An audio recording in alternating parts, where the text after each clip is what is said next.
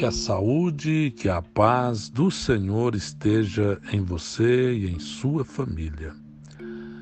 Hoje vamos falar como o novo normal provocado pela pandemia do coronavírus, que produz essa doença chamada Covid-19, tem mudado os conceitos na cultura, na promoção de eventos, na ecologia no consumo e na vida.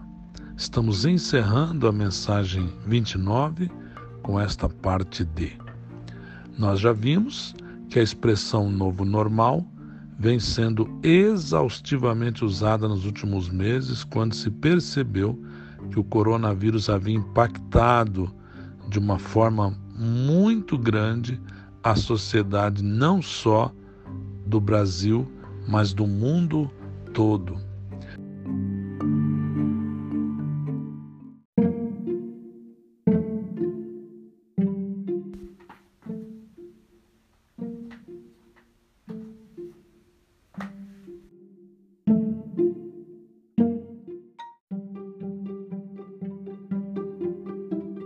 E a origem deste termo, nós vimos que não é propriamente recente, há muito debate em torno de quem é que foi a primeira pessoa que utilizou essa expressão novo normal, mas o certo é que ela sempre é usada vinculada a um período de readequação da sociedade após uma grande crise, como aconteceu com a Primeira, com a Segunda Guerra Mundial, como aconteceu com a peste negra, quando aconteceu a peste da gripe espanhola, vários estudos e vários artigos vêm apontando as principais tendências sociais para esse chamado novo normal.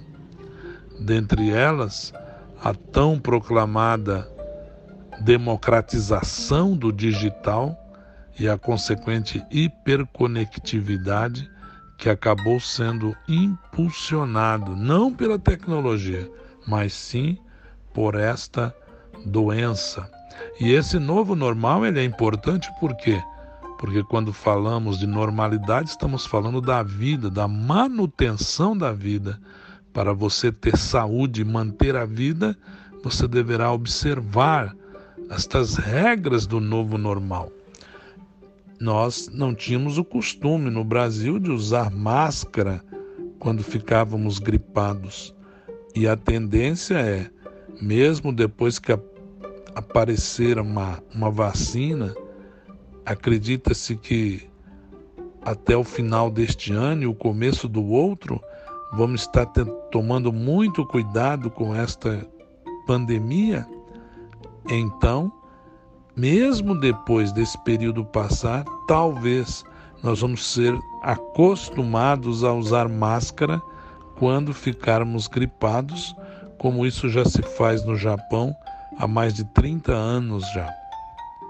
E hoje eu quero falar para você que o novo normal ele está atuando na forma que os homens estão concebendo a cultura.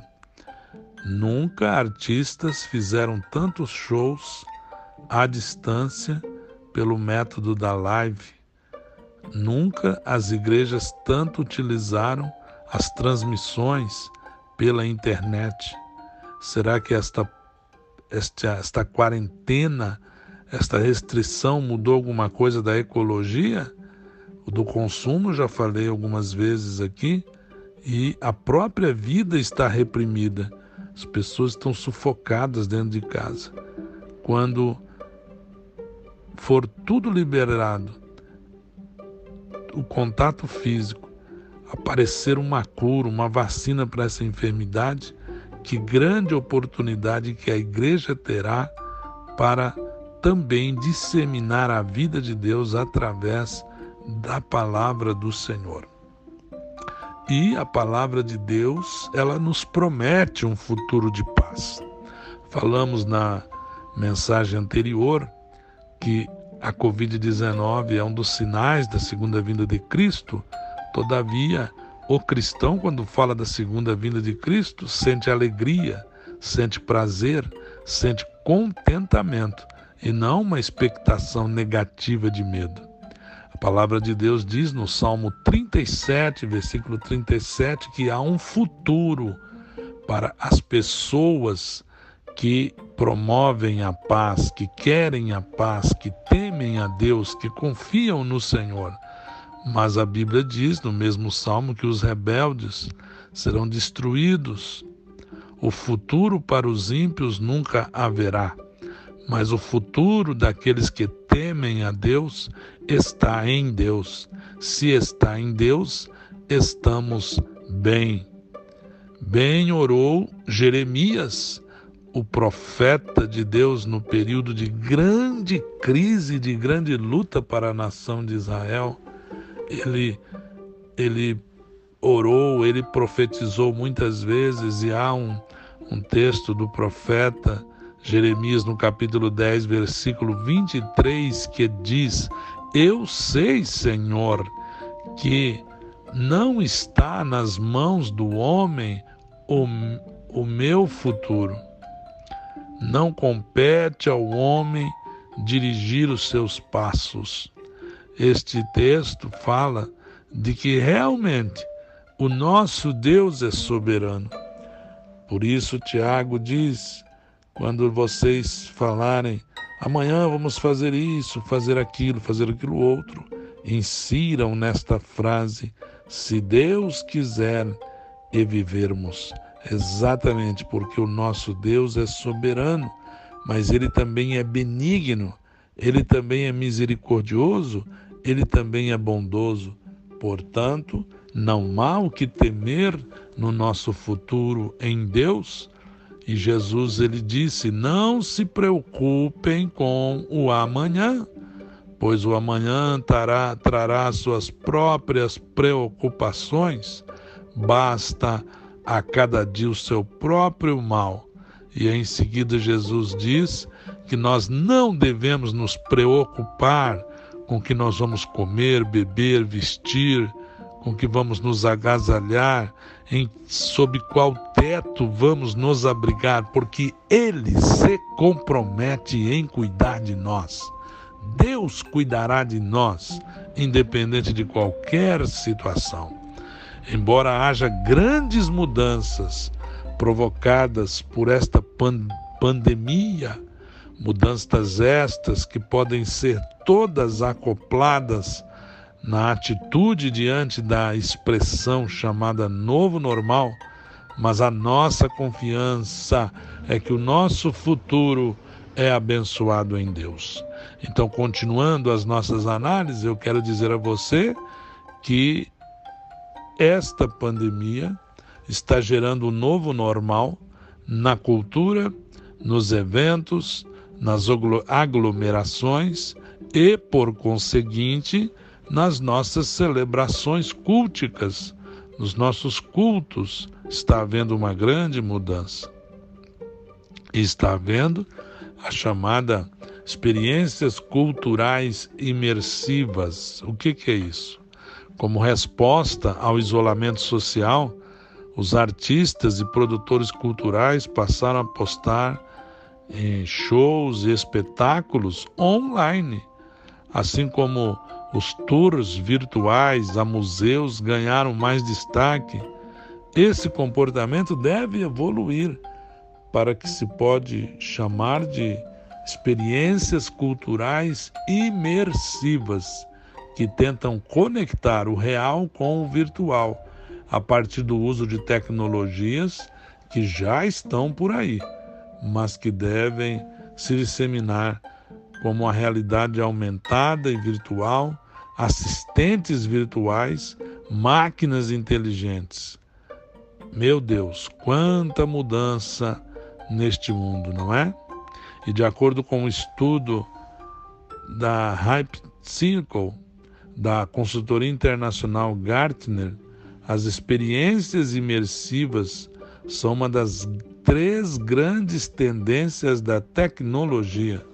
Destacamos aqui a área cultural, mas isso também se estende, meu querido irmão, minha querida irmã, em outros setores, como o esporte, como viagens, como as viagens de pessoas individuais, de grupos pequenos, né? E é isso que esse relatório Hype Cycle tem dito. E o período pós-coronavírus, ele está deixando todo mundo em alerta. Como é que vamos lidar com isso? A Igreja de Jesus também deve estar alerta. Graças a Deus, boa parte dos pastores, dos líderes, das igrejas estão atentas a essa realidade, fazendo cultos online, diminuindo o número de pessoas no templo. Eu sei que a obra de Deus não pode parar. Deus dará sabedoria ao seu povo. O seu povo é sábio. O seu povo tem o Espírito de Deus agindo em sua vida. Você, meu irmão, que é um líder que me ouve, se você ainda não conseguiu usar os recursos tecnológicos, procura se avizinhar de alguém que já o fez, procure contratar um profissional para lhe ajudar, levante os, os voluntários na sua igreja e quando você pensa nessa área, você deve pensar numa nova diaconia. Diaconia não é só para distribuir a ceia do Senhor, Diaconia não é só para cuidar da segurança do pátio da igreja. Hoje haverá uma nova diaconia, uma diaconia de rapaz de jeans, de camiseta, de tênis, porque são eles quem dominam esta nova linguagem informática que a minha geração de 53 anos tem muita dificuldade. A geração de 40 anos para cima de idade tem muita dificuldade com a cibernética. A geração de, de 40 para baixo já tem um pouco mais de facilidade e nós precisamos descobrir os talentos na casa de Deus para serem instrumentos de Deus nesta última hora da igreja. Uma diaconia de TI, uma diaconia de tecnologia de informação para a glória de Deus. O novo normal também tem alterado a forma de relacionamento. A crise abre a possibilidade de desenvolvimento de novas habilidades socioemocionais. Ele abre também uma nova postura diante da questão da responsabilidade, da disciplina, do foco, do afeto e da persistência. O novo normal vai alterar também o relacionamento. E será que a comunhão do povo de Deus vai alterar? Por isso, a igreja deve rever o seu posicionamento, os pontos de pregação, os grupos familiares de crescimento, as células devem ser uma resposta. Os grupos pequenos são de maior mobilidade, mais fácil gerenciamento, mais oportunidade para as pessoas que querem testemunhar, pregar, cantar, falar. A Igreja de Jesus não deve estar dormindo diante destas mudanças. O novo normal exige um novo jeito de comunhão também. Também nós vemos o novo normal na ecologia. Exatamente. A paralisação da economia e o isolamento das pessoas provocaram uma melhoria da qualidade ambiental do planeta. A consciência ambiental deve aumentar. Mas o povo de Deus deve estar alerta, porque esta será uma das grandes bandeiras do anticristo. Mas o que fazer diante disso? Vamos nos voltar contra a ecologia? É óbvio que não. A ideia da ecologia é presente em Deuteronômio, é presente nas leis do Êxodo, é presente em Levítico. Temos que cuidar da natureza, temos que melhorar o mundo onde vivemos, somos responsáveis. O Senhor nos deu um mandado cultural. Todavia, esse mandado cultural é de dominar, habitar a terra e sermos mordomos desta terra. A natureza geme aguardando a sua redenção. O tema ecológico é um tema bíblico, sem dúvida nenhuma. Quando Jesus morreu na cruz do Calvário, ele também morreu para resgatar o cosmos. O Senhor Jesus morreu na cruz para resolver o problema ecológico do planeta Terra. Mas nós temos que admitir que o anticristo vai usar esta bandeira, este discurso. Precisamos ter discernimento, estamos aguardando o reino vindouro, mas para nós, em nosso coração, ele já reina. Por isso, nós devemos ser o melhor cidadão desta terra. E isto implica na questão ecológica também. Como já dissemos em mensagens anteriores, o consumo foi também muito alterado, a forma de consumo também será alterada pelo novo normal provocado pela pandemia. Há, meu querido ouvinte, minha querida ouvinte, uma percepção de que o consumo desenfreado é necessário. Eu falei na mensagem passada sobre o menos é mais e sobre o minimalismo. É exatamente isso. Consumo tem a ver muito com isso. A vontade de ficar acumulando bens, de ficar acumulando mercadorias no depósito de casa, parece-nos que é muito questionada hoje. A vontade acumulativa será muito questionada e vai sofrer um grande baque.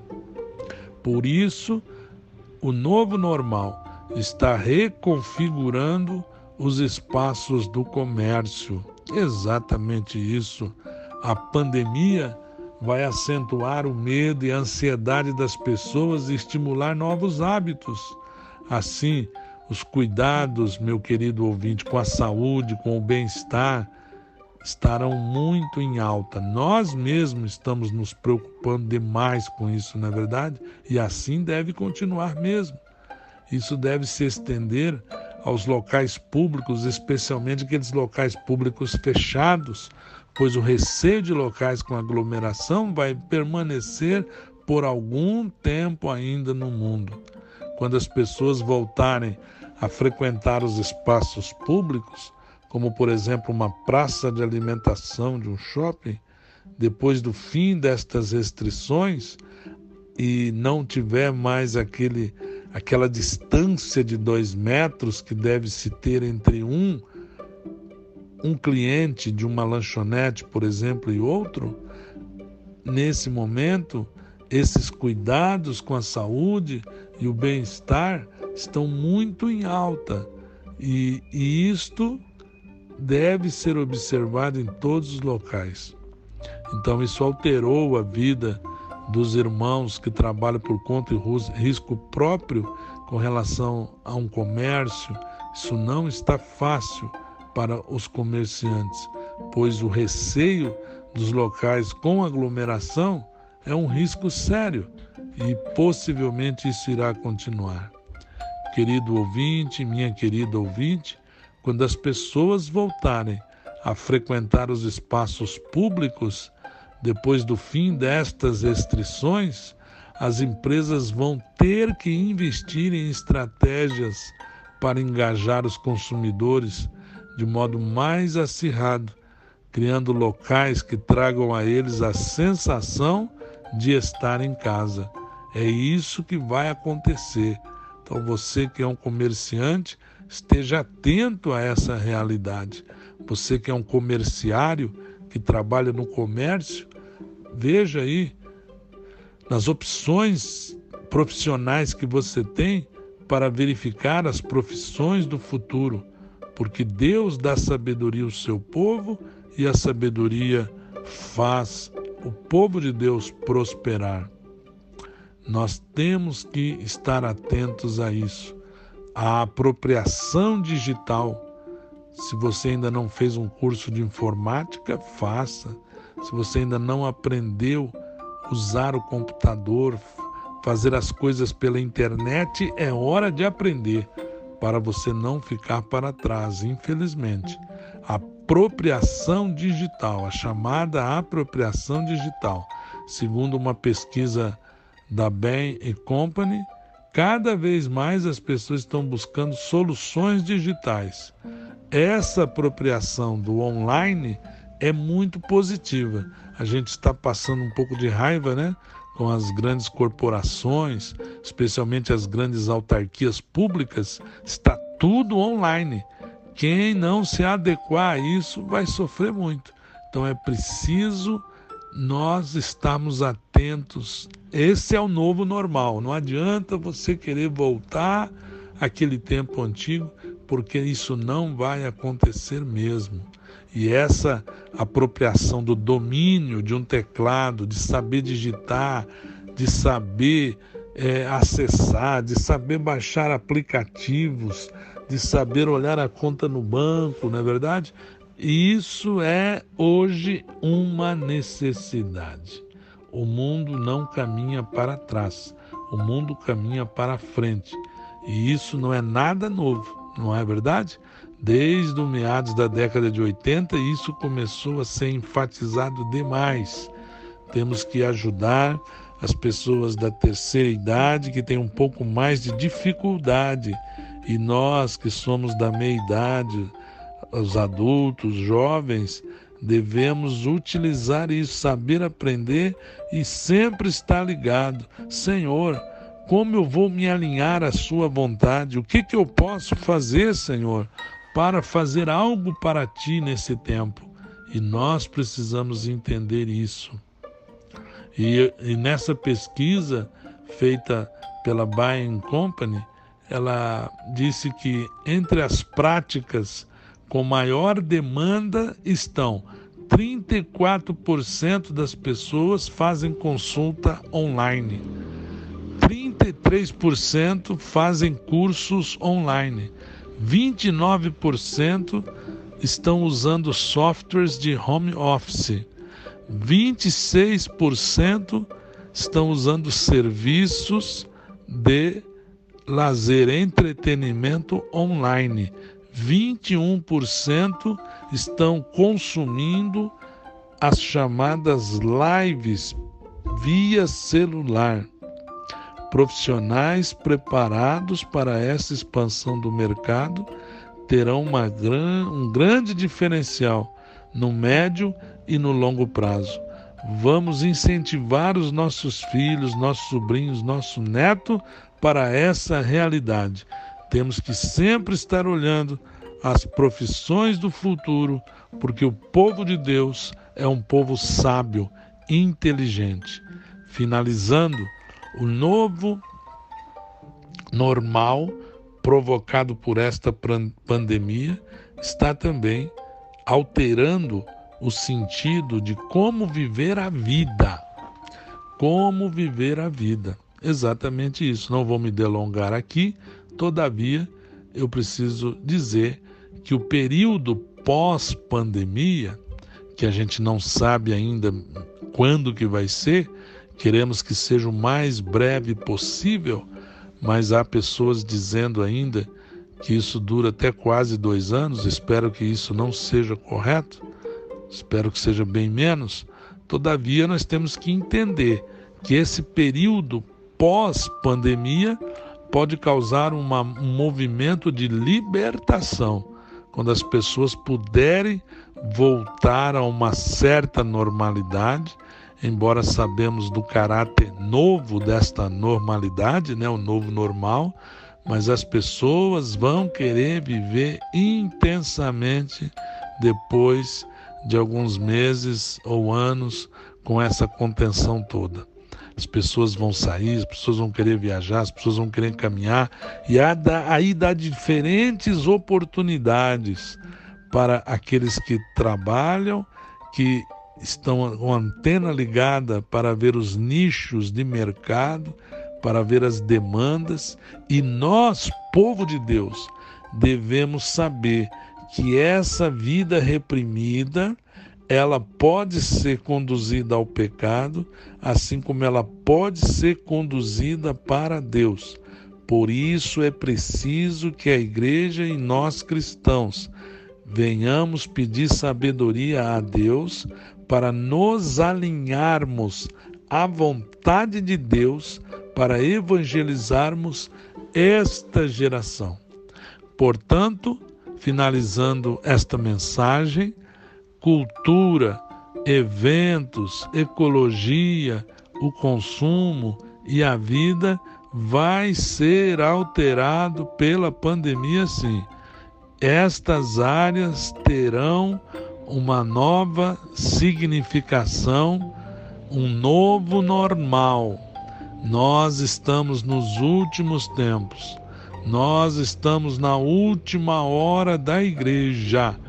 Você e eu devemos estar preparados para a segunda vinda de Cristo, mas também devemos nos alinhar à vontade de Deus, lembrando sempre o que o apóstolo Paulo escreveu na sua primeira epístola, capítulo 1, versículo 20, sabendo que não foi com coisas corruptíveis, como a prata ou o ouro, que fostes resgatados, disse Pedro, da vossa man vã maneira de viver, que por tradição recebeste dos vossos pais, mas com o precioso sangue de Cristo, nós custamos muito alto o precioso sangue de Cristo, como de um cordeiro imaculado e incontaminado, o qual, na verdade, em outro tempo foi conhecido ainda antes da fundação do mundo.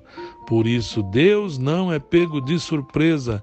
A nossa salvação foi promovida muito antes de Adão ser criado e muito menos muito antes dele cair em pecado. Ela foi promovida antes da fundação do mundo, mas manifestado nestes últimos tempos por amor de vós disse o apóstolo Pedro. Últimos tempos. Ora, se o apóstolo Pedro usou essa expressão lá no começo do século, essa expressão últimos tempos não é cronológica, é uma expressão escatológica. Da mesma maneira, o apóstolo João, na primeira epístola dele também, no capítulo 2, versículo 18, ele fala também da última hora. E naquele jeito bem carinhoso do apóstolo, ele diz: Filhinhos. É já a última hora, e como ouviste que vem o anticristo, também agora muitos se têm feito anticristos, por onde conhecemos que já é a última hora, já é a última hora, porque muitos anticristos apareceram no mundo e já é a última hora, mas nós não estamos esperando o anticristo, embora exista um grupo de teólogos que entendem que a igreja vai passar por um período da grande tribulação. A maioria deles, inclusive os pentecostais, incluindo a Assembleia de Deus, entendem que a igreja não passará pela grande tribulação, mas não importa, eu declaro que a igreja de Jesus não tem que esperar o anticristo. Como disse João, filhinhos, é já a última hora da igreja, e como ouviste que vem o anticristo, também agora muito se tem feito anticristo, por onde que conhecemos que é já a última hora. E Jesus disse que nós devemos estar preparados. Quando ele vier, ele quer nos achar servindo assim. E nas parábolas dele mostra o servindo assim, sempre servindo, fazendo algo para o reino de Deus, para a glória de Deus. O Senhor te diz que nestas mudanças do novo normal, desta pandemia, quer seja na cultura, nos eventos, inclusive nos nossos cultos, na ecologia, ou no consumo ou na vida, Deus vai nos usar peça a capacitação de Deus. Diga ao Senhor: Eis-me aqui, Senhor, envia-me a mim. Em nome de Jesus, que a bênção do Senhor esteja sobre você.